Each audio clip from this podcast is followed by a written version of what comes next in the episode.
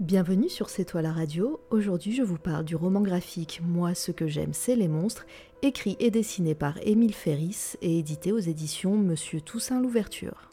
Nous avons donc entre les mains le journal intime de Karen, une petite fille, comme le nom du livre l'indique, qui aime les monstres. D'ailleurs, elle s'imagine elle-même comme un loup-garou.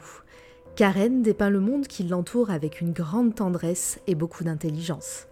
Et de personnage en personnage, une intrigue se met en place où la petite fille devra résoudre un mystère qui entoure la mort de sa voisine Anka. Je n'entrerai pas dans les détails, je vous laisse découvrir ce qu'il en est par vous-même. Graphiquement, c'est une prouesse technique. Émile Ferris, avec seulement des stylos à billes, nous fait découvrir un monde plein de personnages hauts en couleur et d'une profondeur rarement vue. Si bien qu'on se surprend à feuilleter les pages sans même avoir lu une ligne, tant la patte graphique est forte et ne laisse pas indifférent.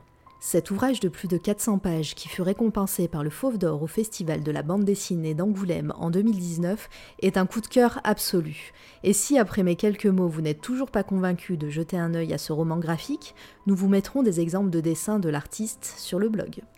Et je terminerai sur le merveilleux travail de la maison d'édition Monsieur Toussaint Louverture, qui propose un magnifique livre pour un peu moins de 35 euros, et une version limitée existe qui fera le plus grand effet dans votre bibliothèque pour 70 euros.